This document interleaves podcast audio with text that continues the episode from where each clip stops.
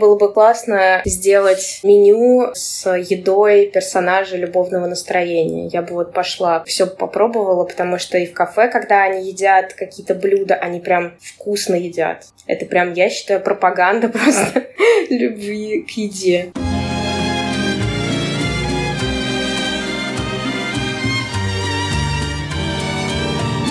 Всем привет! Снова из небытия возвращается подкаст «Мандай Карма». Сегодня мы прокатимся по волнам Карвайба, потому что такое ощущение, что май и уже июнь – это месяцы Вонга Карвая, гонконгского режиссера, у которого мы ждем уже новый сериал. Видели снова на большом или цифровом экране «Любовное настроение» и «Чунгинский экспресс». В гараже устраивали или устраивают целую ретроспективу. В общем, ощущение, что это один из самых актуальных режиссеров момента, и все только и говорят на небе, что о Ванге Карвая. И, конечно, подкасту было бы печально пройти мимо такого замечательного и на многих повлиявшего режиссера. Но за 8 лет, прошедшие с его последнего фильма «Великий мастер», многие, наверное, уже успели немножко позабыть свое к нему отношение. И было бы интересно как раз его обновить и разобраться, что же там за настроение у него такое. Этот выпуск будет тоже в формате альманах, как и предыдущий. То есть я буду врываться с вопросами в виртуальные жилые помещения любителей, или, может быть, даже не любителей Вонга Карвая, и спрашивать, что для них является сущностью Карвайба. Напоминаю, что в подкасте будут спойлеры, причем спойлеры могут быть про несколько фильмов режиссера, поэтому на всякий случай, услышав сигнал с названием фильма, подумайте, видели вы его или нет. И вторая карточка с информацией. Меня зовут Леша Филиппов, редактор сайта Кинотеатр.ру и постоянный автор искусства кино. И первый жилой массив, в который мы войдем, это виртуальное пространство Кати Долининой, директора кинотеатров Москино Звезда и Москино Музеон. Привет, Катя. Привет, Леша. Зайдем, может, называется, с козырей. Э, мы договорились обсудить любовное настроение, как считается, одна из визитных карточек режиссера. Конечно, из-за этого статуса многие пытаются его пересмотреть не только в смысле глазами, но и отношение к нему и найти какой-то более редкий фильм Карвая, который кажется более важным. Но вот я, например, его последний раз видел лет 10 и очень опасался, что карваевская магия развеется с течением времени, что вот сегодня, с 2021 его фильм будет выглядеть как-то иначе. Были ли у тебя какие-то такие ожидания? И вообще при просмотре «Любовного настроения» в 2021 заметила ли ты какое-то изменение, ощущение от этого фильма, акцентов, которые тебе бросались в глаза с последнего просмотра, и когда ты пересматривал его до последних дней? У меня сразу же возник тебе вопрос, пока ты говорил, и какие же у тебя в итоге были э, ощущения при пересмотре, но я сначала отвечу на твой вопрос. Я пересматривала его сейчас на большом большом экране, когда он выходил, по-моему, в мае. Угу. Было что-то невероятное. Я пересматривала в кинотеатрах несколько раз, потому что ну, я очень люблю этот фильм, поэтому не случайно именно его мы с тобой обсуждаем. До этого, мне кажется, я смотрела его лет 5-7 назад, и он меня абсолютно покорил, и я с того момента включала его, наверное, в любые списки рекомендаций, если меня спрашивали, что посмотреть, или какую-нибудь подборку любимых фильмов. Там обязательно оказывалось любовное настроение. Ну, вот эта магия, которую ты сказал, Карвайб, он э, меня прям заворожил. Вот даже сейчас, когда я пересматривала, ну, то есть когда я смотрела первый раз на премьере вот этой отреставрированной копии в Большом зале октября, я просто прожила эти два часа, не особо задумываясь о том, меняются впечатления или нет. Он покорил меня так же, как и в первый раз. Uh-huh. А вот когда я пересматривала неделю или две спустя еще раз в кинотеатре, я поняла, что мне очень нравится, что это какое-то заново путешествие по тому же материалу, позволяет обратить обратить внимание уже на какие-то детали, которых там раскидано очень много. И цветовые, и интерьерные, какие-то оглядки, намеки, фразы. В общем, как-то позволяет в нем побродить спокойно, без ожидания какого-то развития отношений, а просто понаходиться в моменте. Мне кажется, что один из э, наиболее бросающихся в глаза и в уши приемов Карвая – это всевозможные звуковые цветовые паттерны. Там и очень красивые наряды, и обои, и песни у него часто повторяются. И есть ощущение именно вот перенесения в какое-то пространство, в данном случае Гонконга 60-х, тесное, с одной стороны, место, в которой при этом ощущается какая-то очень большая внутренняя широта. Герои, живущие в таком гонконгском аналоге коммуналок, где все на виду, где все интересно соседям. Более того, это еще и жизнь в браке. Двойное увеличение, которое заставляет думать там буквально о каждом своем жесте, слове, шаге и так далее. Для меня опасение за восприятие любого настроения было связано с тем, что до этого я еще пересматривал там Чунгингский экспресс, Падших ангелов и так далее. Я не могу могу сказать, что как-то мне не понравились или они меня разочаровали, но с теми воспоминаниями 10 или даже больше летней давности я ловил себя на том, что первый эффект того же «Экспресса», например, для меня был таким очень эмоциональным, сильным попаданием. Потом я показывал его друзьям, и они не очень поняли, э, зачем я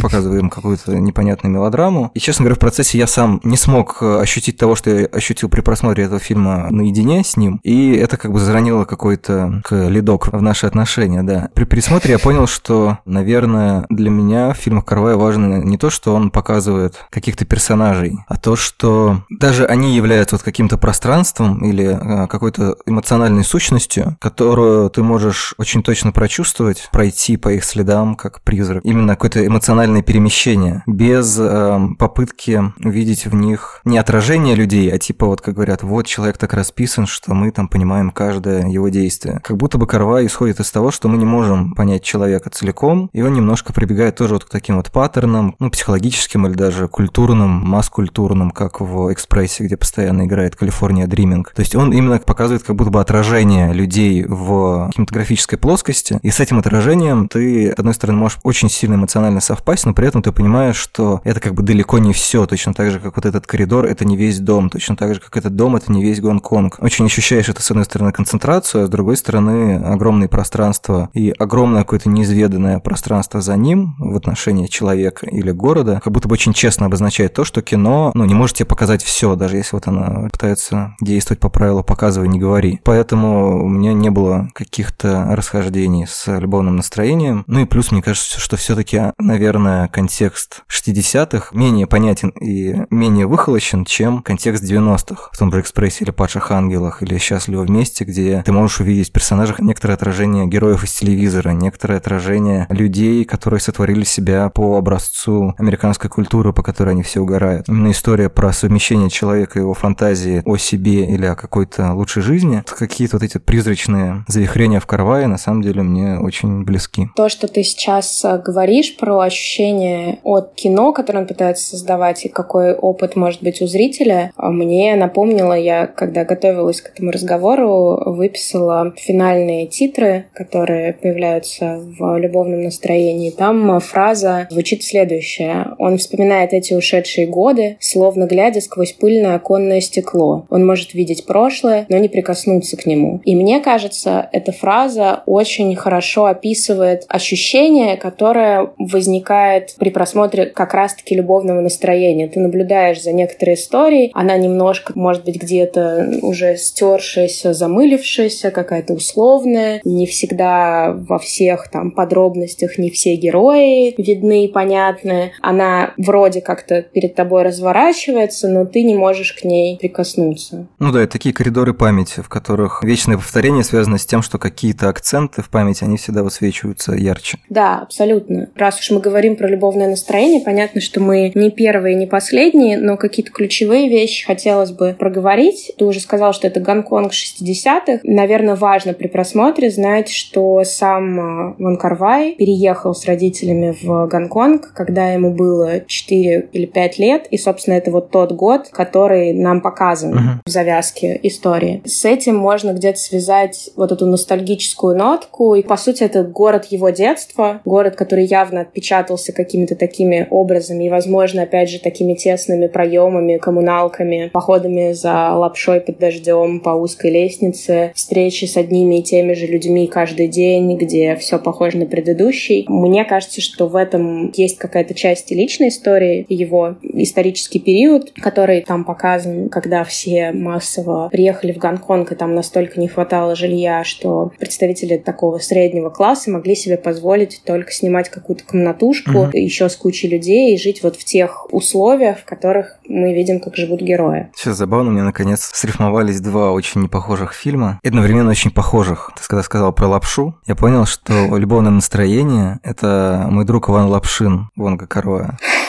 Потому что это тоже воспоминания, причем воспоминания такие вот, увиденные из-под стола, так сказать. Это тоже момент, в котором ощущается, что сейчас настанет какое-то новое время, а Карвай говорил про то, что такой фильм невозможно было снять уже в 70-е. И оно как бы не настало. И э, если в конце Лапшина есть история про то, что пропали многие приметы времени, трамваи поисчезали и так далее, то сейчас мы видим, что через полвека, чуть больше, как изменился Гонконг, да, то, что он успел побыть и независимым, и сейчас снова там не все спокойно. И то есть вот это вот ощущение тесноты, в том числе и политической, да, какой-то культурной тесноты, да. слэш притеснения и так далее, оно вот как раз очень хорошо, наверное, этим схватывается. И несмотря на то, что это, конечно, гораздо сложнее, и, конечно, хорошо бы, чтобы специалист по Гонконгу это объяснял. Но мне кажется, что вот эти переходные состояния места в пространстве, когда оно вроде бы находится в одном и том же месте, но контекст настолько меняется, что это как будто уже другое место. Это какая-то очень распространенная тема для 80-х, 90-х. Мой друг Иван Лапшин был снят в 84 году, и, соответственно, свою коммунальную эстетику Герман продолжил в 90-е. А любовное настроение венчало 20 век, провожало его. И в том числе вот эту вот задумчивую вспоминательную мечтательность, которая, с одной стороны, довольно правдоподобна, а с другой стороны, по-моему, очень сновидческое кино. Пересматривая Карвай, mm-hmm. я вдруг понял, а почему его все не ставят вообще в один ряд с Линчем? Понятно же, что он очень сильно убаюкивает, что он работает с пластами культурных представлений, что это не то чтобы не живые люди, но это скорее вот люди, которые спят и видят себя в телевизоре. Наслоение какое-то очень сложное, которое очень классно, не знаю, в статьях обычно потом разбирают, что вот там такая эстетика повлияла. И эти вещи, они существуют абсолютно параллельно. Ты на эмоциональном уровне не подвергаешь сомнению то, что происходит, потому что такие импульсы у людей. А с другой там столько есть этого тусклого стекла, как ты вспомнила э, последнюю фразу из титров. Не знаю, отсылает она к Бергману или нет, но вот отстранение между смотрящим и показываемым, действующим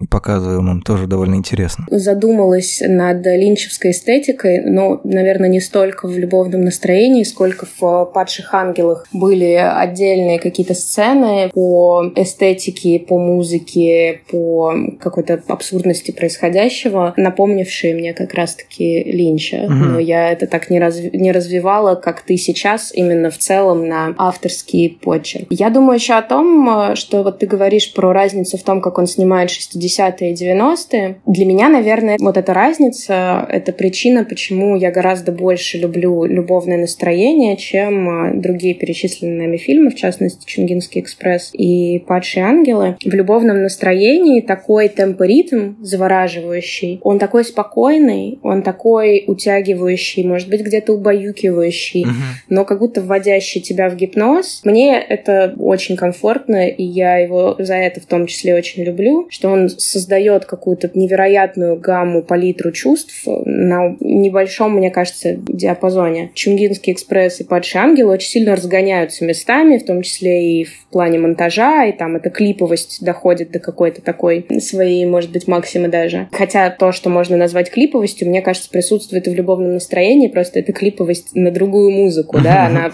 во многом диктует какие-то и сцены, и развитие, может быть, отношений, мне кажется, может быть вполне связано с музыкой, с которой она сопоставляется. И ты сказал про свет и цвет. В любовном настроении, мне кажется, это вообще отдельный персонаж. В частности, то ли я где-то услышала это, вряд ли заметила сама, скорее все-таки где-то кто-то мне подсказал про свет и как он начинает дребезжать в кадре в моменты высокого эмоционального напряжения, в том числе какой-то интимности и близости между героями. Mm-hmm. Пока мы видим относительно непроницаемые, да, где-то их лица, не выдающие весь накал страстей, который в этот момент происходит, их э, сдает как раз-таки свет и цвет в кадре. И мне кажется, что это абсолютно потрясающе. Более того, наверное, я не побоюсь сказать, что мне кажется, любовное настроение — это самое кинематографичное вообще произведение ever, которое я видела. Именно в симфонии всех инструментов, которыми он пользуется. Uh-huh, uh-huh. Мы уже поговорили про актеров, ну, не поговорили, но понятно, что они классно играют. Это известные актеры, которых мы все любим и знаем. Это Мэгги Чун, Тони Люн Чувай, по-моему, он так говорится, да? Ну да, его надо сокращать просто до Тони Люна. Тони Люн, да. У нас есть персонажи, у нас есть их костюмы, уже легендарное платье Мэгги Чун, которое может меняться на протяжении одного ее прохода под одну музыку угу. несколько раз, таким образом показывая нам, что это часть рутины и это какое-то длящееся событие. Протяженность этого времени времени еще больше нагнетается. У нас есть свет, у нас есть невероятные цвета. Не вот этот неон бьющий, жесткий, как в фильмах про 90-е.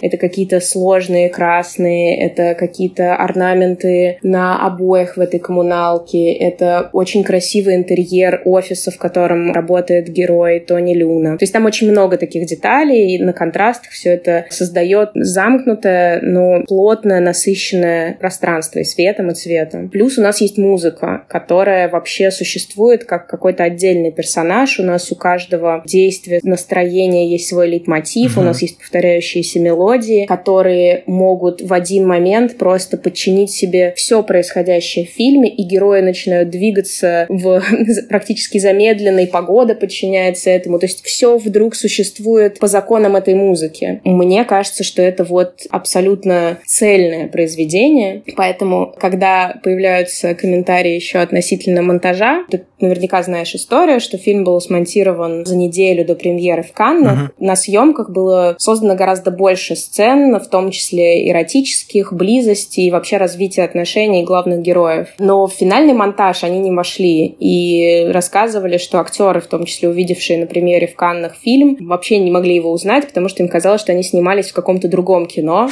а получилось нечто совершенно иное, сценарий был другой. Мне кажется, что неважно, какой был сценарий, неважно, что снимали в процессе, можно сделать миллион лишних дублей. Важно, что в конце вот эта недосказанность, как будто бы намеренно убранные сцены дает гораздо больше глубины объема, чем могла бы... Ну, это превратилось бы в простую мелодраму про там, измены, супружескую неверность, и все это разворачивается на фоне какой-то сложной исторической драмы, да, то есть все очень топорно было бы. А за счет этого утаивания, мне кажется, что это прям стало просто магией. То есть она вот где-то в этом произошла, где-то в этом моменте на этапе соединения всех элементов. Как будто она рождается где-то в складках фильма, потому что, наверное, если бы остались эротические сцены, если бы очень многие вещи, которые могли бы там остаться или быть сделаны по-другому, они бы не сильно повлияли на технические характеристики, скажем так. Была бы эпоха, были бы отношения, были бы костюмы, была бы музыка, было бы все, но... Да, было бы так же красиво, но это был бы уже другой фильм. Я бы попробовал подступиться к формулировке, что же такое любовное настроение. Потому что, с одной стороны, вот когда ты сейчас говорила про постельные сцены, они как будто бы давали бы более точную характеристику тому, что происходит между главными героями. Точно так же, как, ну, любое уточнение всегда, она немножко убивает поэтичность мысли. И несмотря на то, что мы обо многом догадываемся или подозреваем, именно то, как показана динамика отношений, такая очень застегнутая на все пуговицы, совсем чуть-чуть приоткрывающаяся, оно как будто бы описывает в итоге не, скажем так, не какую-то жизненную точку, в которой человек мог оказаться из-за социальных процессов, там, экономических или географических, а как будто бы момент, в котором именно произошло настроение, прозвучала определенная мелодия. И люди, как бы замкнутые в каком-то своем быту, замкнутые в какой-то своей предопределенности, они испытывают именно вот это вот дыхание жизни в коридоре именно за счет такой мимолетной встречи друг с другом. Это не обязательно, не знаю, эротическая встреча. У Карважа часто есть в других фильмах сцены, где люди просто едят вместе, не являясь друг другу никем. Ты же знаешь, да, что он задумывался как фильм, в котором два героя будут сидеть вместе, есть разную еду, и это будет такая ода признания еде в любви, и делиться какими-то секретами. И в итоге именно из этого это развилось в историю. То есть вот эта сцена великая, где они обедают первый раз, еще полунамеками пытаются вытянуть друг из друга информацию о том, где взять вот такую сумочку, а где взять такой галстук, благодаря чему для них становится очевидно, что их супруги изменяют им друг с другом. На таком формате коммуникации все как бы изначально должно было строиться. Мне кажется, что еще интересно здесь поговорить про то, что, ну, это у меня, может быть, я докапываюсь. На английском это звучит как in the mood for love, uh-huh. и это не совсем прям любовное настроение, да, это мы уже так как бы у нас устоявшееся звучание. Но вот это в настроении для любви, если прям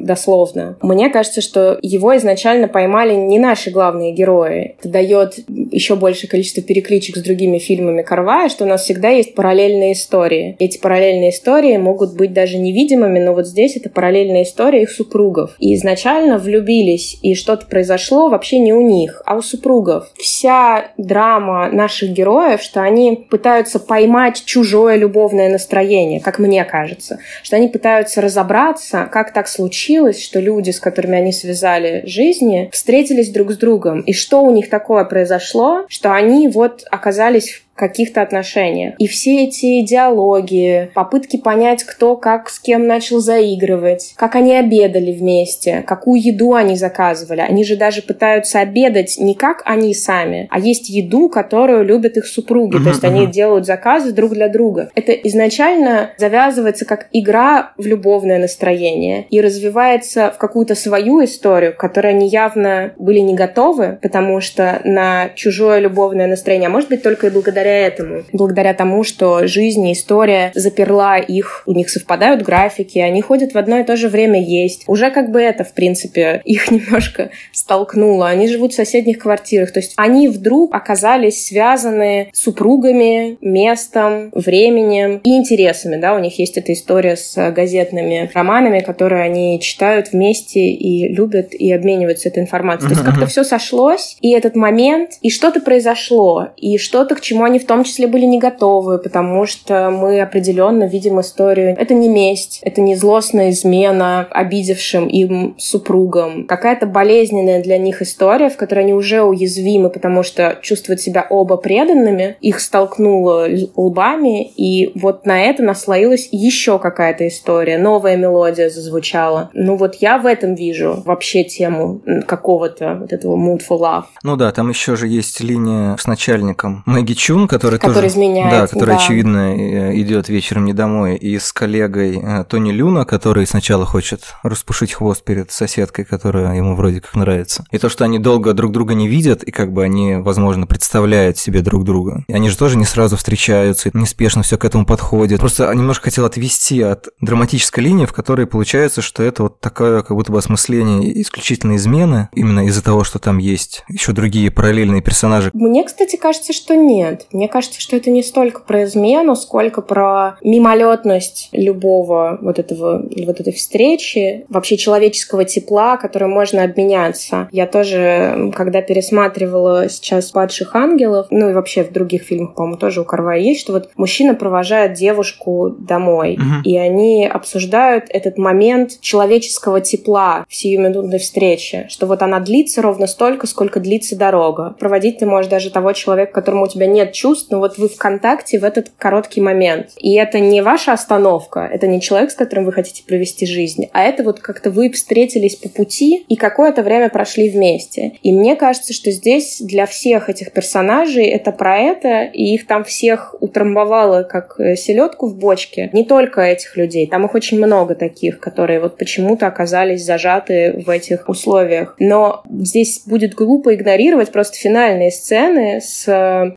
хроникой Шарля де Голля и с а, визитом храма в Камбодже. Вот именно в этот момент тесная, немножко клаустрофобичная история отношений людей встраивается в масштаб жизни, истории, и оказывается, что она очень-очень маленькая, время ее не выдерживает, скажем так. Но это не про то, что это что-то хрупкое. Мне кажется, что весь Карвай про то, что ну вот так устроена жизнь, вы где-то встретились, обменялись человеческим теплом, а потом что-то пошло дальше, и все. Неплохо, не хорошо. Это... У меня нет ощущения, что это какая-то несостоявшаяся любовь. Uh-huh, это uh-huh. вполне себе состоявшаяся любовь. Вот она посуществовала столько, сколько она могла существовать в рамках тех условий, в которых встретились герои в этом. Светлая грусть, знаешь, такая меланхолия, но без э, трагедии. Да, да, согласен. Я вот и хотел как раз немножко перевести с какого-то функционального понимания любви и любовного настроения то, что вот даже посидеть с знакомым человеком поесть иногда вот по какому-то внутреннему ощущению, какой-то внутренней гармонии, это есть вот то самое настроение, тот самый мут, который э, люди часто ищут. То есть он точно так же иногда обретается в одиночку, да, там же нам не случайно показывают все время, как самозабвенно Тони Люн курит, и так он повернется к камере, и сяк он повернется в камере. Это как бы одно такое настроение на себя очень. С другой стороны, вот там пройтись вместе, еще что-то. То есть э, это действительно такая-то очень эфемерная вещь, которая удивительным образом существует в таком зарегулированном обществе, как гонконгская 60-х годов, и в менее зарегулированных, и в более свежих она тоже существует. Но тем не менее, именно вот как будто бы какого-то точного слова для его описания нету, потому что это и встреча, не знаю, и любовь, и страсть, и дружба, и все что угодно подходит под это. И то не как явление именно, а как несколько мгновений, которые могут дать человеку какой-то заряд, продолжать э, что-то делать дальше и даже, может быть, менять свою судьбу и браться за не письма, не статьи, а за написание книги, в которой ты был не уверен. Да, мне кажется, это еще про близость. Это, наверное, слово еще не звучало. Угу. Вообще про человеческий контакт, про еду абсолютно точно. Это фильм в том числе и про, про любовь к еде, мне кажется. Ну, во-первых, они много и вкусно едят. Это просто красиво. И сразу хочется есть эту прекрасную лапшу, нести ее в термосе из какого-то грязного переулка под дождем. Более того, ты говоришь пройтись вместе, они ведь почти никогда не идут именно вместе, потому что это тоже порицаемо. У них встречи происходят даже не когда они идут куда-то в одном направлении, а когда они сталкиваются на лестнице. Угу. Уже это их вместе, потому что они каждый день, это, это какая-то их рутина, и в этом возникает коннект. Мне нужно разговаривать, они не делят эту трапезу, они просто сталкиваются на лестнице, потому что едят в одной и той же лапшичной. Дальше у нас есть самая, мне кажется, искренняя история проявления любви и заботы. Это когда Мэгги Чун готовит, я не, мог, не помню, какое блюдо, бульон она варит или что-то такое. Да-да-да. Или карамель. Не помню. В общем, она делает какое-то явно непростое блюдо специально для Тони Люна, потому что он заболел, и ей хочется сделать ему приятное, а друг обмолвился, что вот у него такая какая-то болезнь непонятная, что вот ему не хочется ничего есть, хочется только этого. Она берет и готовит. При этом до этого в своей квартире в коммунальной она говорит, что она не любит готовить для себя одной, и когда хозяйка квартиры видит, что она что-то сложное приготовила, та сразу с ней делится. И, кстати, в коммунальной квартире тоже вот эта форма близости коммуналки, что все едят вместе, играют в одни какие-то игры, знают друг друга, зовут куда-то. Это тоже про какой-то коннект своего рода, который, возможно, нужен людям в определенный момент жизни. Кстати, да. Ну, может быть, не совсем то настроение, которое всегда хочется ловить, но все равно вот это ощущение, что за стенкой кто-то есть, кто ест, играет и так далее, оно все равно тоже... Да, какое-то сообщество.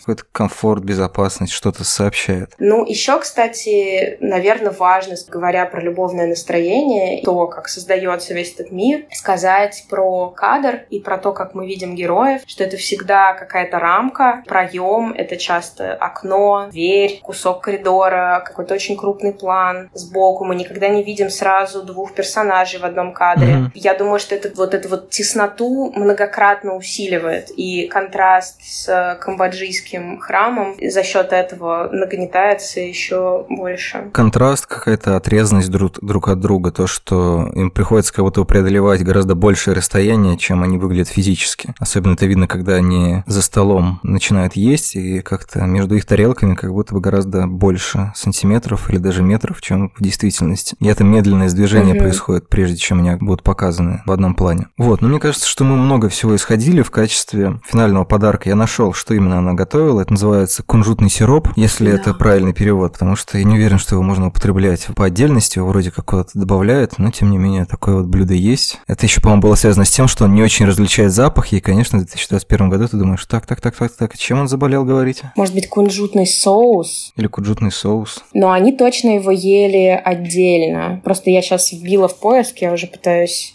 Возможно, кунжутный сироп тоже существует. Не, сироп точно существует, я находил. Я нашла рецепт.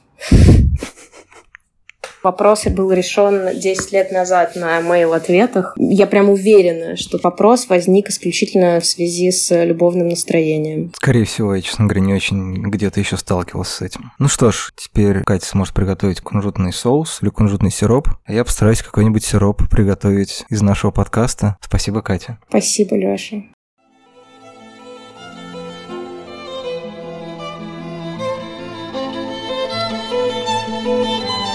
Мы продолжаем легкое планирование по волнам Карвайба. Сейчас, возможно, мы немножко разбавим сладкие речи в адрес возлюбленного режиссера и поговорим не только о очаровывающих чертах его кинематографа, но, возможно, и о каких-то более слабых сторонах. Во всяком случае, я надеюсь, что этот поток патоки нам поможет немножко сбалансировать Аня Стрельчук, авторка телеграм-канала «Киноавангард». Привет, Аня. Привет. А, ну, собственно, я уже заявил тебя немножко как э, антагонистку поклонников Карвая, принципе, не обязательно, что это будет смертельная битва, но мне на самом деле было бы действительно интересно немножко пощелкать его по носу и, может быть, где-то снять с него черные очки, но давай начнем все-таки с позитивной ноты. Почему из какого-то количества фильмов Карвая, которые ты видела, не знаю, или, может быть, ты видела все, именно рука, большая из его малых форм и самая малая из больших, кажется тебе наиболее симпатичной? Мне кажется, симпатичная рука, потому что она лишена как раз всех тех недостатков, ну, в моих глазах, которые есть в других фильмах, которые я видела. И мне кажется, что это действительно крутейшее кино про секс. А про секс снимать, с одной стороны, очень легко, с другой стороны, очень сложно. Да, и парадокс в том, что в этом фильме вообще нет секса, при том, что это, безусловно, эротическое кино. Плюс я очень люблю короткие формы, короткометражные фильмы, больших режиссеров и дебютантов. Мне нравится вот прям разбираться в короткометражном кино, и очень часто в нем находится что-то такое очень стоящее, именно потому что нужно в сжатой форме выразить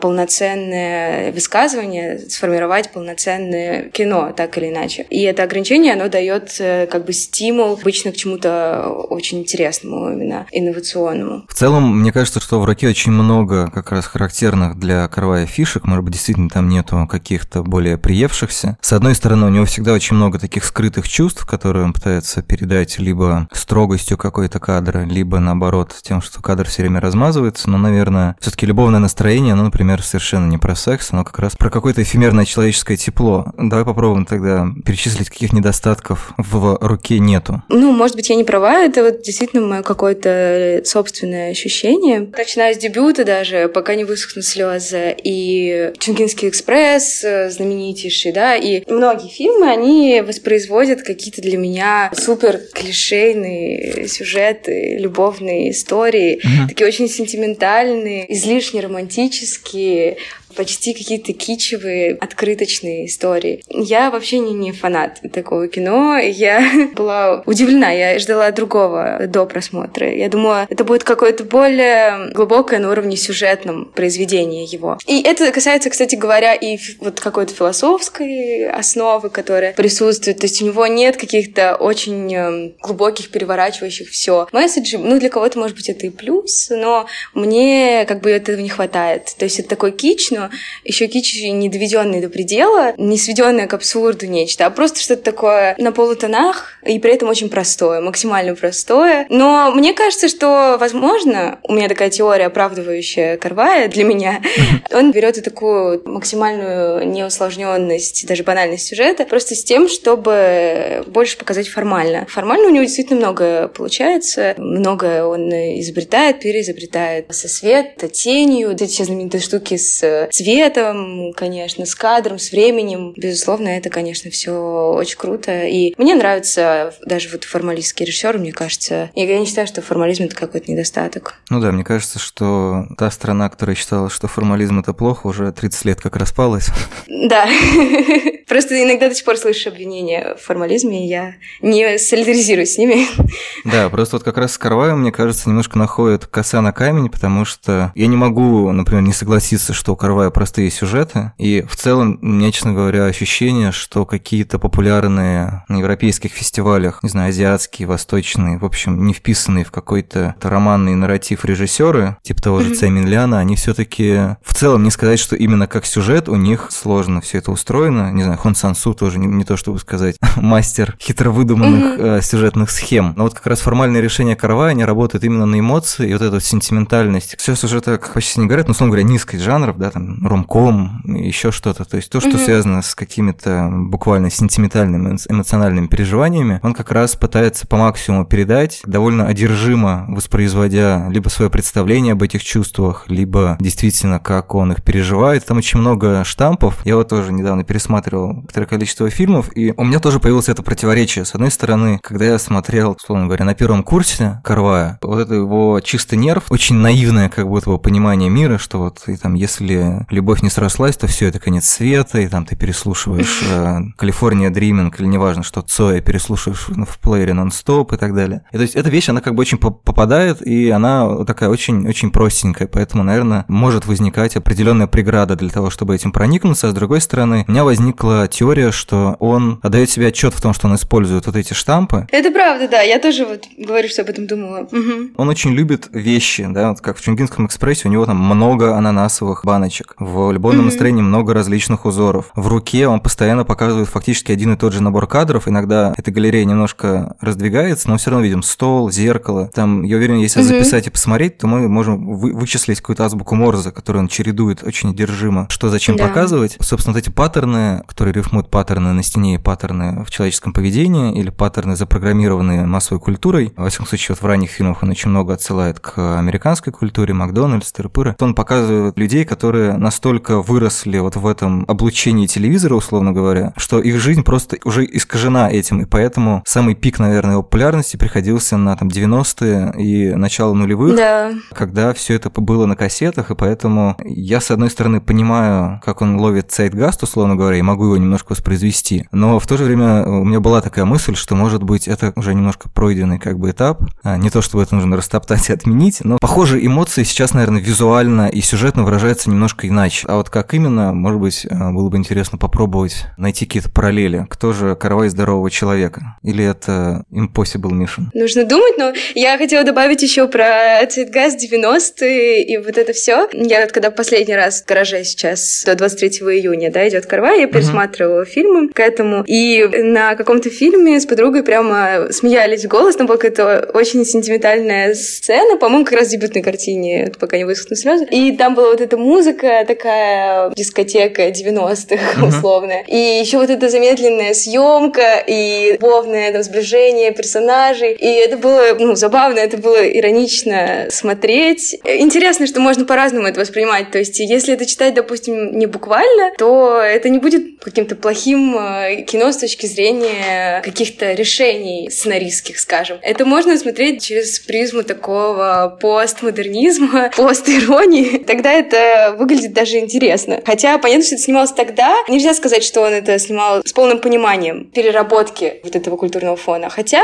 может быть, так и было. Ну, есть ощущение, что он немножко бухается как бы на полную во все, что ему нравится, потому что при всей симпатии, например, к экспрессу, ну, с Калифорния Дримин перебор. То есть в какой-то момент ты действительно уже немножко нервно начинаешь полуулыбаться, там, не знаю, или хихикать, потому что, ну, это действительно, мне кажется, очень хороший портрет именно того, как человек одержим чем-то, и одержим чем-то настолько, что немножко становится за него страшно, и, наверное, именно в этом фильме это больше всего бросается в глаза, несмотря на то, что и в любовном настроении много повторов, и в руке много повторов, и, и так далее. Но рука при этом, возвращаясь все-таки к ней и попытаться что-то про нее сформулировать, у меня такое ощущение, что рука еще происходит вне времени, хотя мне почему-то сохранилось впечатление, что там было больше нуарной эстетики, и когда я пересматривал, я почему-то не смог ее найти, возможно, это из-за соседства с работой Содерберга, которая была в том же альманахе «Эрос». У тебя не сложилось такое впечатление, что это как будто немножко выхолощенное кино, то есть оно именно очищено до какого-то жеста, жеста руки, который там, не знаю, трогает мужчину за ягодицы или вымеривает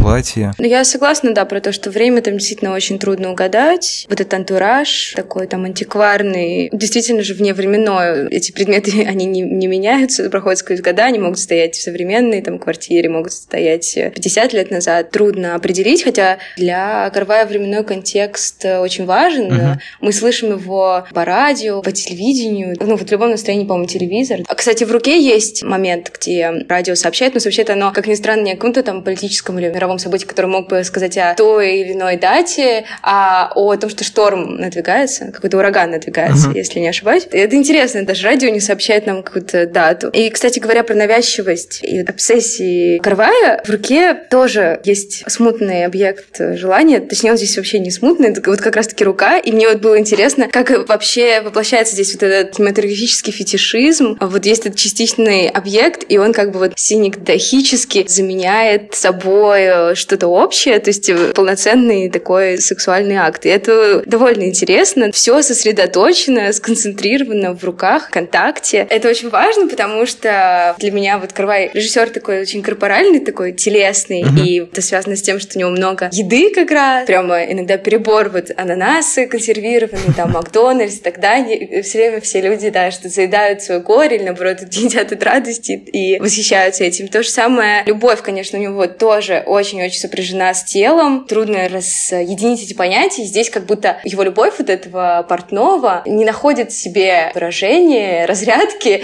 и локализуется в частичном объекте угу. в руках, который так или иначе все равно остается телесным. Я сейчас подумал, что рука, несмотря на то, что она кажется такой очень эскетичной и как будто бы угу. чуть менее формалистской, даже откровенно менее дизайнерской, что ли, в отличие от эстетской, полных, эстетской, да. да, от полных метров. Интересно, что при этом оно как раз больше соответствует, скажем так, твоему запросу на абсурд. То есть это в какой-то степени, наверное, можно это назвать синегдах. И там перено... угу. переносится значение все на эту руку, и с одной стороны, конечно, просится слоган к этому фильму, если он выпускался отдельно, что типа руки помнят, угу. действительно выглядит, ну, буквально так. И то, что руки становятся не только сосредоточением какого-то желания или представляют персонажа, а рука же действительно обладает какой-то удивительной символической силой в культуре, потому что она может быть и отдельной личностью, когда это, например, какой-нибудь кукольный театр или даже там театр теней или в более дешевом варианте театр рук, Рука – один из самых показательных органов, одна из самых показательных частей тела, по которой чаще всего лучше, например, виден возраст человека. С руками сложнее делать какие-либо манипуляции, и вот руки, они являются чаще всего определенным признаком профессии, то есть, ну, какие-то вещи делаются на автомате, когда ты уже там сделал много операций с мужчинами или с платьями, или женщинами, неважно. То есть, очень много работ, особенно даже сейчас на самом деле. Когда я набираю текст на ноутбуке, угу. я прям пальцами чувствую уже какое-то соотношение с клавиатурой, потому что что каждая кнопка уже там протерта или намылена чем-то иначе, чем другая, и получается вот это действительно, что я как бы есть рука в тот момент, когда я работаю, это такой вот очень емкий образ, который ну, обладает всеми э, спектрами от трагического до сексуального, профессионального, и вроде как он намекает на какое-то время, но вот тем не менее, мне кажется, он не очень уловимо. Я только не обратил внимания, меняется ли, как обычно, карвая наряды, которые чаще всего выдают то, что сцены сменяют друг друга. Ну, навер- да. наверное, угу. только из-за того, что она становится становится беднее со временем. Ну, и мне кажется, шторм символический. Шторм ждет главную героиню. Да, в принципе, конечно, я думаю, об этом речь. Да, еще вот э, про руку, если вы согласны, это действительно очень многозначный орган. В принципе, рука — это не только вот эротизация, ты прав, но и сопряженность с просто исследованием мира и с присваиванием в то же время. Присваиваем, делая что-то своим, мы, в принципе, это и познаем. В этом смысле у многих философов тоже э, подручный, там, у Хайдгера, у Левинаса тоже рука — это аналог э, простирания через неизвестное. Uh-huh. И в этом смысле я вспомнила мультик классный, где тоже все молодежь, э, локализовано в руке. Я потеряла свое тело да, Жереми да, Клопана. Не знаю, тоже можно его в связи с Карваевским фильмом упомянуть. И там похожая метафора о сосредоточении, по сути, всей нашей исследовательской э, деятельности. Ну, даже не в глазах, да, не в созерцании, а вот именно в руке. И всей жизни, да, по сути. И ремесло, и любовь, способ добыть себе пропитание, не знаю, способ выживать. Немножко жизнь на ощупь, когда ты все так изучаешь, да. пододвигаешь к себе. Я хотела предложить э, на твой вопрос более ранний карвай здорового человека. Потом подумала, что в целом у нас так сформировалось, что для меня, по крайней мере, я могу сказать, что карвай здорового человека — это есть этот фильм. Никто, конечно, не может его повторить э, именно формально. Здесь достаточно формальных крутых элементов, хотя они, может быть, немного пригашены. При этом здесь классный концептуальный жест, поэтому я могу вот порекомендовать его всем, всем, всем, даже тем, кто допустим, не впечатляется немного сентиментальным, немного упрощенным э, кинематографом. Карвай для тех, кто ненавидит Карвая. Да. А ты пересматривала именно отдельно эту новеллу или в составе всего триптиха? Я все пересмотрела. Мне очень не нравится там Антониони, как ни странно, хотя в целом я его люблю. Мне понравился вот Содерберг и понравился Карвай. Просто интересно, как в итоге эти три истории смыкуются, раз мы немножко отходим от Карвая, и в качестве такого финального сравнения контекстов. Я не пересматривал две новеллы. Содерберг мне понравился, потому что мне в целом нравится эстетика нуара, а Антониони мне показался это фильм великого режиссера, выходящего на пенсию. То есть он как будто бы уже вот как раз у Содерберга, у него такая очень хватка прям, ты не можешь сказать, что это тактильное кино, но оно как бы держит, а у Антониони как будто бы он уже теряет хватку, теряет ощущение окружающего пространства, но это по воспоминаниям, по ощущениям более чем десятилетней давности, может быть, просто я подгоняю какую-то метафору под обрывки памяти. У Антониони просто эклектика, но не как у Карвая, а в плохом смысле этого слова. Как-то все очень распадается на просто кусочки девушки из фильмов Антониони. Очень странная там линия как раз осмысления самого по себе Эроса. Ну, даже немного вульгарная, что ли, для меня, я не знаю. То есть очень буквалистская, uh-huh. буквальная. В конце единственная вот эта сцена, где вот женщины эти танцуют на пляже. Тоже такой эстетский прием, э, красивенько, но, но не более. В общем, я, может быть, я не поняла этот последний фильм, да, из этого триптиха Антониони.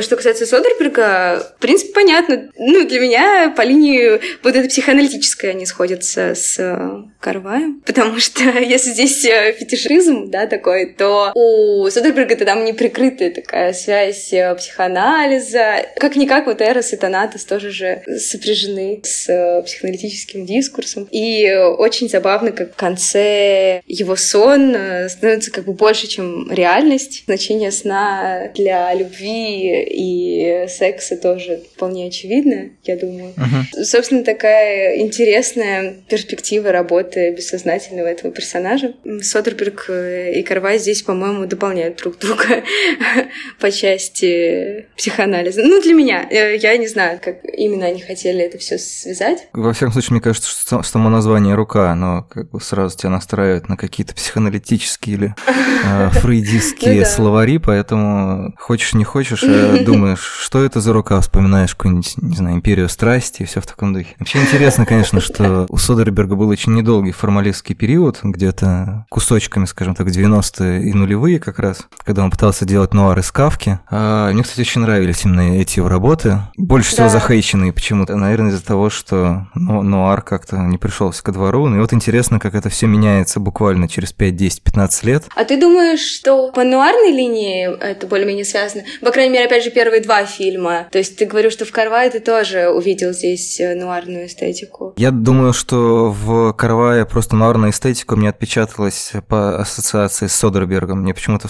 показалось, mm. что она там есть, но скорее ее там нет, хотя там идет дождь. Да. Тоже да. есть условно какая-то роковая женщина и так далее. Но это такой очень. Ну, все-таки да, есть, наверное. Немножко нуар плакса, скажем так. То есть э, обычно нуар сам по себе это такой фильм человека, который не может заплакать, хотя очень хочет. А Карвай как-то никогда особенно не скрывал этого. Ну, в смысле, он как раз всегда выплескивал очень сильно чувства, и поэтому какая-то а, связь его со всеми, наверное, большими эстетическими категориями, там, начиная от сериалов, заканчивая там ромкомами, нуарами, криминальными драмами и так далее, но всегда настолько сильна, что вот он черпает тоже из какого-то вот этого фонтана. В конце концов, свои очки, я думаю, тоже. И вот он, мне очень понравилась твоя мысль про сон, про то, что сон важен для любви секса. Какое-то вот это а, распаленное преувеличение, если я правильно понимаю значение mm-hmm. роли сна. Очень хорошее описание не только Содерберга, но и кинематографа Карвая тоже. То есть я, например, вообще думаю о том, что смотреть Карвая с кем-то довольно сложно, потому что в него нужно вот так вот э, засовывать голову и немножко как бы засыпать, то есть настраивать на его линию чувственности, потому что Ебать Карвая несложно. 2046 я до сих пор боюсь пересматривать, потому что у меня было ощущение, что это вот как раз была автопародия на любовное настроение, но может быть я ошибаюсь и сейчас вижу как по-другому, но мне правда было очень грустно смотреть этот фильм, когда вот он снова и снова воспроизводил все свои паттерны, и, и там еще этот поезд э, бесконечный. Было как-то немножко mm-hmm. грустно. Не знаю, если остались еще какие-то важные тейки. Да не знаю, мне кажется, мы исчерпывающе много чего сказали. Ну, давай тогда на пузыре сна за закончим. Мне кажется, это действительно красивый образ. Отпустим слушателей с ним немножко погулять и продолжим после рекламы. Хорошо. Спасибо большое тебе. Спасибо тебе.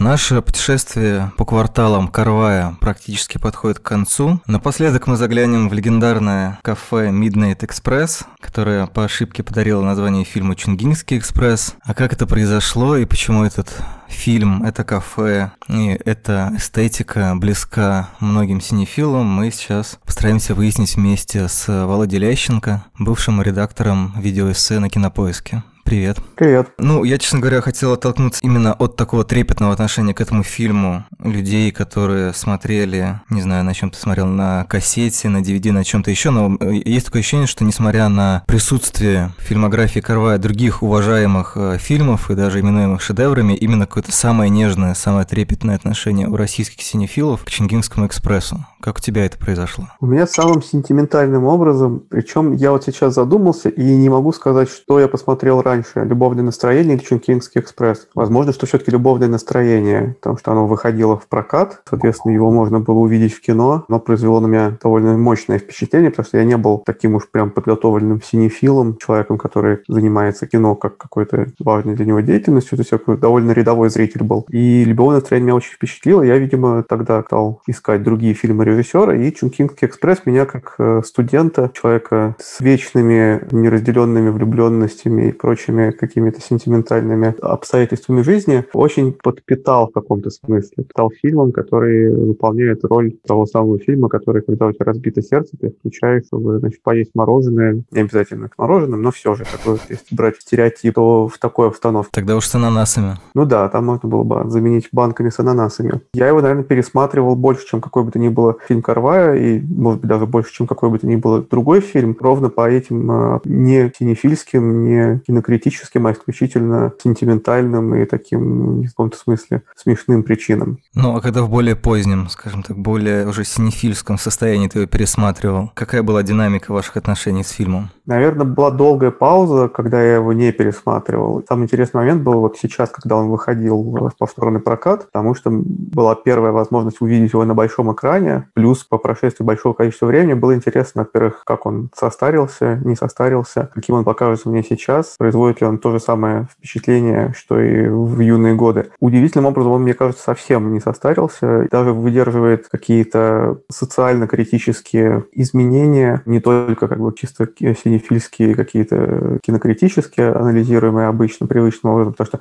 он остается все равно крайне стильно снятым, и все эти приемы, которые потом растиражировались, карваевские, дойловские, с цветом и светом, э, и с замедленной съемкой, как бы, вернее, съемкой не в том привычном количестве кадров в секунду, а в меньшем, чтобы потом создать вот этот эффект рваного времени, все это продолжает работать, не выглядит каким устаревшим или э, претенциозным. Сама история, несмотря на то, что это, в общем-то, особенно вторая часть, та, которая посвящена копу номер 663, Тони Люну, uh-huh. и, соответственно, Фэй Вонг в роли девушки из забегаловки Midnight Express. Будучи такой, в общем-то, романтической комедией, наверное, оно все равно остается свежим даже для этого жанра высказывания, мне кажется, и не теряет очарования. Несмотря на то, что там есть какие-то тропы или клише, которые, опять же, со временем станут уже набивать оскомину, можно ли, например, считать героиню Фэй Вонг Manic Pixie Girl, представительницей этого тропа? Наверное, да но при этом она занимает в фильме гораздо больше, не знаю, времени, места, мы узнаем про нее гораздо больше, чем про девушек, которых обычно так определяют в ромкоме. И она скорее является героиней фильма, чем герой Тони Люна, в первую очередь. Про него мы даже меньше понимаем в итоге, наверное, и узнаем, потому что мы наблюдаем за ее деятельностью, странной влюбленности, вторжению в чужую жизнь с, с таким нежным газлайтингом, который она осуществляет, меняя предметы в его квартире, делая все то, что потом делает Амели в другом фильме, она остается каким-то очень, не знаю, нежным, не травмирующим персонажем. То есть ее вторжение в его жизнь, в общем-то, является, наверное, крайне мягким и ненавязчивым. Несмотря на сцену обнаружения в собственной квартире, совершенно смешную, очаровательную. Или мне просто так хочется думать, на самом деле, потому что, может быть, можно было бы задать с точки зрения какой-то новой современной этики некоторые вопросы героям и пытаться понять, выдерживают ли они испытания временем в этом аспекте. Но мне кажется, что скорее да. Вроде бы они ничем себя не запятнали. Вот я на самом деле тоже думал, в том числе и в связи с какой-то активной позицией, которую занимают персонажи, насколько им вообще в фильме дана какая-то воля, можно ли говорить о, не знаю, субъектности, агентности и так далее. И, честно говоря, именно из-за вот этого определенного противоречия в фильме у меня родилась такая, ну не то чтобы теория, но такое ощущение. Вдруг понял, что этот фильм, мне кажется, я какой-то из первых разов даже его смотрел, там, будучи простывшим, например. И меня вот выстроила вдруг неожиданная мысль, что фильмы Карвани очень сильно напоминают вот какие-то такие немножко сны, сны о том, что, ну, сны о Калифорнии буквально. Почти ни один его фильм, мне кажется, нельзя рассматривать именно как что-то реалистичное, особенно Чингинский экспресс, который, наверное, весь состоит из снов во сне, не буквально, да, не то чтобы он это постулирует, но есть определенные намеки в том, что полицейский 663 не замечает, как меняется его квартира. Все как-то происходит очень легко и импульсивно. Она захотела полететь в Калифорнию, полетела в Калифорнию. Или сделала вид, что полетела, может, тоже этого не знаю знаем наверняка. Вот эта вся милая игра с нарисованными билетиками. У него там кукла Гарфилда лежит э,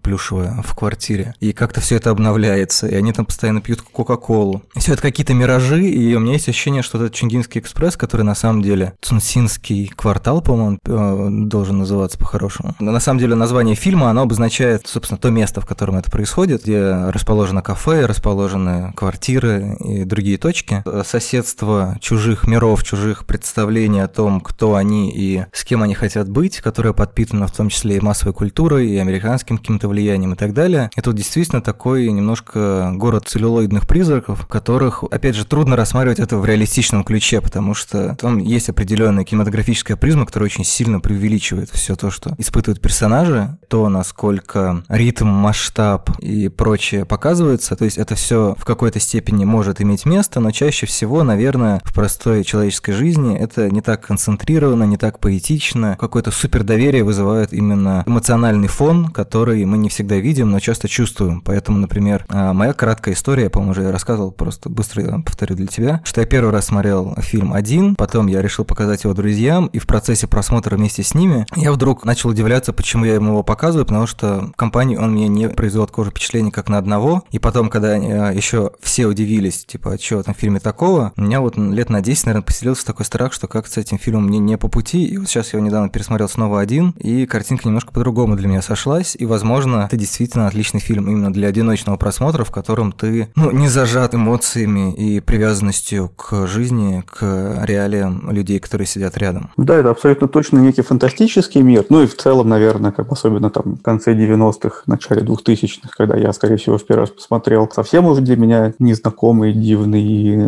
иной. Гонконг, в принципе, по отношению к людям, во всяком случае, кто не имел возможности особенно много путешествовать, представляется другой планетой. Ну и плюс у героев появляются какие-то сверхспособности, например, съесть 30 банок. Не меньше 30 банок, да, съел главный герой. Ему, конечно, поплохело немного в этом фильме, но гораздо меньше, чем произошло бы, если бы 30 банок кто-то пытался съесть в реальности. При повторном просмотре понравилось, как соединяются жанры в этом фильме, потому что, несмотря на то, что это две каких-то романтических истории, одна из них все-таки рамкомов, первая скорее такая криминальная драма, причем вполне себе серьезная, с обстоятельствами, которые нам особенно не проговариваются, но мы в череде действий, которые совершает героиня и ее эти индусы, которых она пытается переправить через границу с наркотиками, mm-hmm. все это очень э, с точки зрения криминальной драмы подробно и классно показано. Не какими-то условными обозначениями, а вполне подготовительный период, разложенный порядку. Вот пошивочный цех, вот здесь шьют костюмы с подкладными карманами и всякими ухищрениями для того, чтобы спрятать как можно больше наркотиков.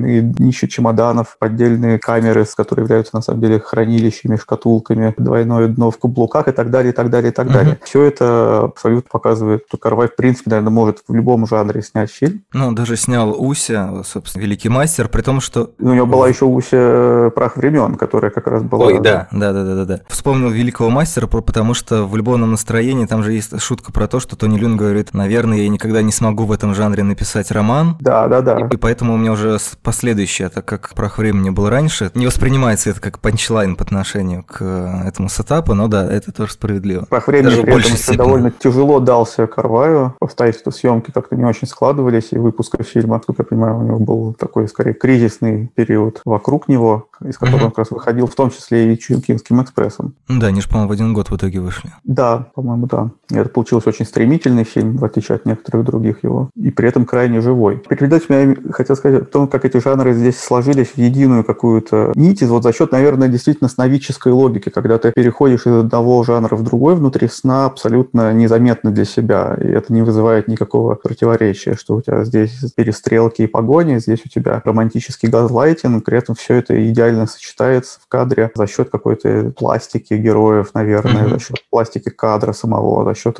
работы со светом, вот этим гонконгским неоном, дождем вечно все заливающим, в том числе и камеру, кажется. Через эту призму, мерцающую из воды и неона, все это воспринимается абсолютно как всполохи на сетчатке глаза образов, которые могут сюжетно быть абсолютно какими угодно. Нам важно не то, что это романтическая комедия или криминальная драма, нам важно интересно только состояние героев вот в эти моменты, когда они садятся поговорить, выкурить сигарету, выпить кока-колы, ведут себя довольно, наверное, отчасти даже инфантильно, особенно герои. Хотя нет, и героиня Фейвонг тоже, наверное. Коп 223, Такеши Канешира тоже абсолютно, конечно же, инфантильный герой. И единственный, наверное, взрослый человек здесь Бриджит Лин, женщина, занимающаяся наркотрафиком. И то, на самом деле, не очень понятно, насколько это не маска, потому что, несмотря на то, что она идеально подходит под э, фем Фаталь, с одной стороны, мы видим такие очень реалистичные, как ты описывал, моменты ее деятельности, а с другой стороны, вот она как бы крадет девочку и угощает ее мороженым, и это как-то немножко не бьется, мне кажется, с такой холодной расчетливостью, которая этому кинематографическому клише присуща. То есть она не настолько цинична, чтобы всего добиваться любой ценой. Если совсем уж лезть в сновидческую бутылку, можно сказать, что таким образом она как-то все-таки взаимодействует с своей человеческой ипостасью, которая существует за вот этими непроницаемыми черными очками, как у самого Карвая. Просто потому что иначе, наверное, демонстрировать это лицо в гонконгском мире криминала довольно опасно, потому что как только почует слабость, сразу... А вот эта слабость как раз, когда она позволяет себя усыпить фактически в каком-то смысле, ну, то есть позволяет сну захватить себя, когда она отправляет героем Канишира, и он укладывает ее спать, снимает с нее обувь, как это часто делают герои Карвая, кажется, я правильно помню, мне кажется, что где-то еще похожее что-то происходило. Не буду врать. Сразу вспомнил много сцен,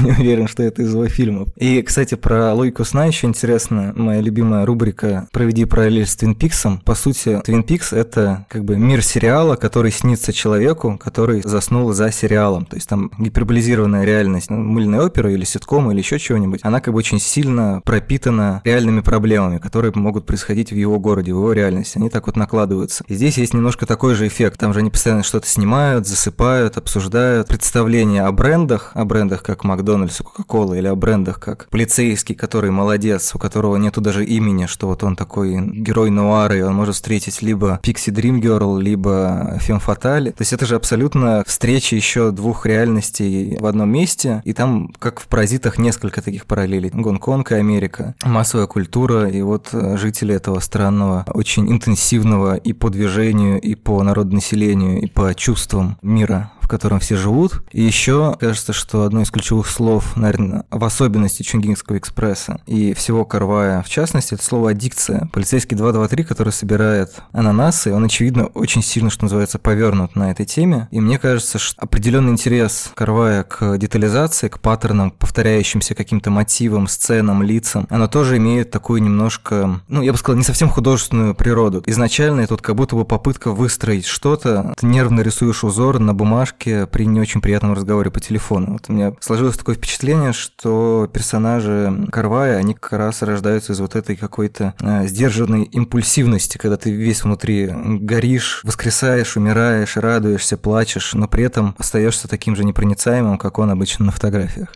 Это они еще как-то удивительно сохраняют изолированность от мира. Опять же, наверное, кроме героини Бриджит Лин, которая как раз погружена в этот хаос, водоворот гонконгский с маленькими тесными коридорами улиц между домами галерейного типа закрытых, где как бы люди очень битком наполнены, вот эти как бы ее, собственно, сбежавшие подопечные подельники, которых она пытается разыскать, за которыми она охотится, и вот этот мир наполнен людьми, на самом деле всех остальных героев каким-то образом обтекает. Все сцены как бы в Midnight Express кафе, они крайне малолюдные, там никогда нет нет никого лишнего, там никогда нет какой-то толчьи, герои словно предоставлены сами себе, таком как бы искусственном освещении, выхвачены из общей картины мира, вы, выведены из нее, помещены перед нами в маленькие возникающие связи между ними, и мы можем эти связи прослеживать, развивать, и ничто не отвлекает. И даже когда они оказываются там на, на базаре, где встречают героини Фейвон, героя Тони Люна, в те периоды, когда он пропадает из ее кафе, это все равно какая-то очень разреженная среда, где весь остальной мир не вторгается в их пространство и не вторгается в их разговоры, в реальность, позволяет им быть на каком-то переднем плане вот картинки. Да, там происходит как в подростковых драмах или, в общем, подростковых фильмах. Звуки на минимум, и вот он сидел за столом со своими коллегами, и они тут же как будто куда-то отодвинулись. То есть там мы видим, конечно, там плечо, может быть, лицо немножко, но они как будто перестали существовать, и такой незримый прожектор направился на них двоих, и все, и все остальное перестало существовать. Превратилось в такой немножко нарисованный на компьютере фон. И, может быть, как раз многолюдность Гонконга, которая которая, мне кажется, педалируется, когда его показывают, типа, смотрите, какой футуристический город, как много здесь людей, город-муравейник и так далее. Как минимум, «Падшие ангелы» и «Чунгинский экспресс», они как будто немножко сливаются такой в единый альманах, где персонажи, несмотря на то, что их играют одни и те же актеры, и они разные, все равно есть ощущение, что это какая-то одна киновселенная, такой караваевский микро-марвел. «Падшие ангелы», по-моему, начинается как раз со сцены в «Рапиде», где из э, такой размывающейся толпы, которая размывает точно так же, как товары, которыми торгуют в подземных переходах или, не знаю, если, может быть, это ночная улица. И вот, когда взгляд Канишира выхватывает убегающую женщину в белом парике, там еще, да, абсолютно снова нуаровский троп, что это роковая блондинка. Мне кажется, вот именно вот это ощущение, что можно выхватить чей-то взгляд из э, там, стены взглядов или притупленных глаз, это вот одно из э, тех ощущений, которые Карвай в каждом своем фильме ищет, даже если это «Мои черничные ночи», где, казалось бы, немножко другая атмосфера, но атмосфера скорее текучки. Пришел, ушел, пришел, ушел. Это не успеваешь точно так задержаться с человеком чуть подольше взглядами, и вот это ощущение быстротечности, которое совпадает с быстротечностью времени и, соответственно, твоей какой-то жизни, поэтому, наверное, чтобы зафиксировать этот момент, полицейский 223 собирает банки с ананасами, и его так расстраивает, что последнюю ему не дают, потому что так устроена эта индустрия, скажем так, что они уже считаются просроченными, и все, это с глаз долой, то есть ты не можешь как бы насладиться вот этим а, моментом, ты как будто не имеешь права насладиться даже супер романтической печалью, которая бы растянулась, и она, наверное, тянется еще в каждом этом дне гораздо дольше, чем целый месяц. Музыка, может, ты хочешь про музыку рассказать? Ну, с музыкой все совсем как-то как, как будто бы просто сложилось. Хотя на самом деле все, разумеется, помнят оттуда бесконечно играющую California Dreaming группы Mamas and the Papas, которую героиня слушает буквально на репит. Тоже, кстати, признак одержимости, мне кажется. Да, да, да, с, да, которая, как ты говоришь, присуща герою этого фильма. И действительно, не слышим даже ни разу вторую песню да, на условном компакт-диске, которую она вечно ставит э, в микрофоне uh-huh. и забывает у героя дома. Слышим все время только одну и ту же песню. При этом там достаточно интересный там трек в других местах, э, который Майкл Голосо или Голосо, не знаю, или Мишель, или Михаэль, как правильно этого композитора называть, его песни использованы, треки вернее. Ну и плюс есть, конечно же, завершающие на, на финальных титрах кавер на песню Dreams группы Cranberries, которую поет сама Фэй Вонг, которая, uh-huh. помимо прочего, была уже таким достаточно смелым выбором Вон Карвая, потому что у нее не было, насколько я знаю, актерского опыта, и вообще она была восходящей звездой, певицей, такой поп-певицей гонконгской, и остается по сей день, по-моему, чуть ли не главной да. звездой mm-hmm. гонконгской сцены. Ну, вообще не, не только в Гонконге, но и в Китае. Суперзвезда музыкальная. И насколько как бы он угадал с ней, и в этот раз ему повезло, конечно, тоже супер здорово. И, наверное, он подарил в этом смысле мне первый кинематографический краш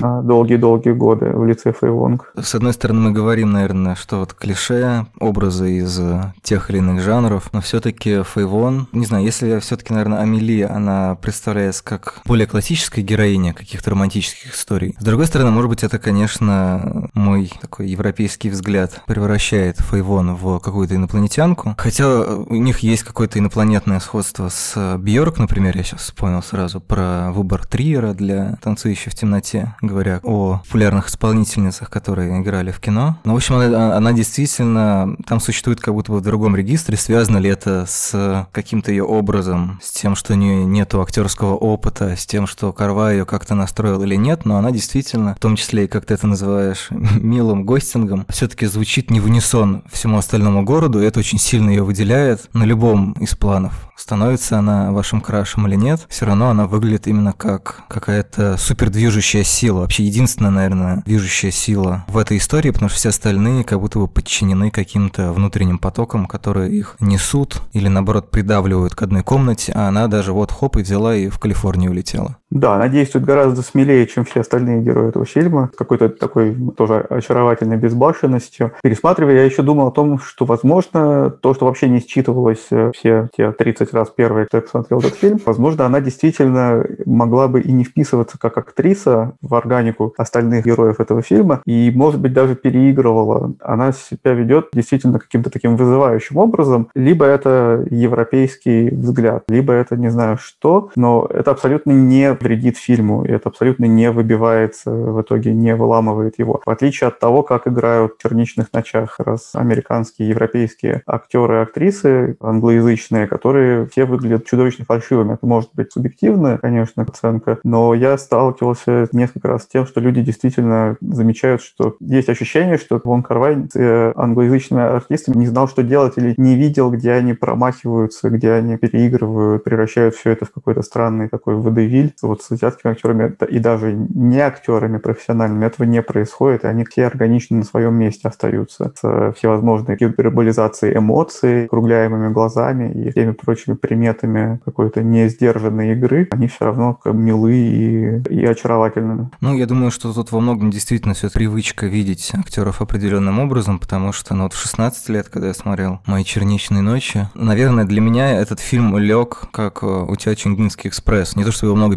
пересматривал, но у меня, например, было полное удивление, почему его так ругают, потому что у меня не было ощущения, что они переигрывают, потому что я верил вот в это их внутреннее эмоциональное состояние, которое просвечивает через эти гиперболизированные, очень кинематографические, очень э, вызывающие, очень патетичные сцены, диалоги, жесты. То есть это такой сон о Калифорнии в Калифорнии, ну там не Калифорния, там Нью-Йорк и а другие штаты, но тем не менее это вот сон, перенесенный на территорию сна, который формально должен сойтись по границам и стать чем-то более-менее правдоподобным, но он становится в два раза неправдоподобнее, ну или в два раза больше, и тогда это вызывает определенный диссонанс, тебе немножко странно, что те же самые вещи, которые происходили в Гонконге, пытаются происходить в том месте, о котором гонконгцы мечтали, это очень странненько, я согласен. И это, конечно, сейчас потом спустя снова лет 10 не вызывает, наверное, тех же эмоций, что раньше, но трудно сказать. На самом деле, действительно, наверное, просто Вонг работал в своей манере и не почувствовал или не угадал, не предусмотрел то, что его манера подразумевает именно вот это преувеличение, которое, когда в кадре Натали Портман вызывал, или Рэйчел Вайс, которая просто все время взрывается эмоциями и чуть ли не слезами, выглядит непривычно. Я, честно говоря, хотел закончить на оптимистичной ноте, когда ты говорил, что Фейвон не боится куда-то двигаться, но как-то мы все равно в итоге додвигались до Америки и заканчиваем немножко на критике чистой эмоциональности.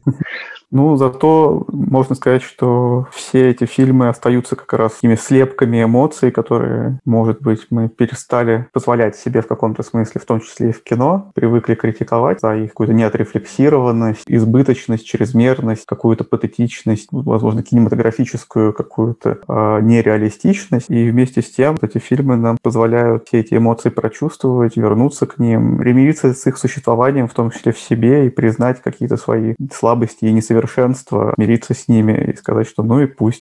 Да, мы можем позволить себе быть такими сентиментальными, старомодными и немножечко наивными. Мне кажется, это прекрасный тост. Спасибо тебе. Взаимно.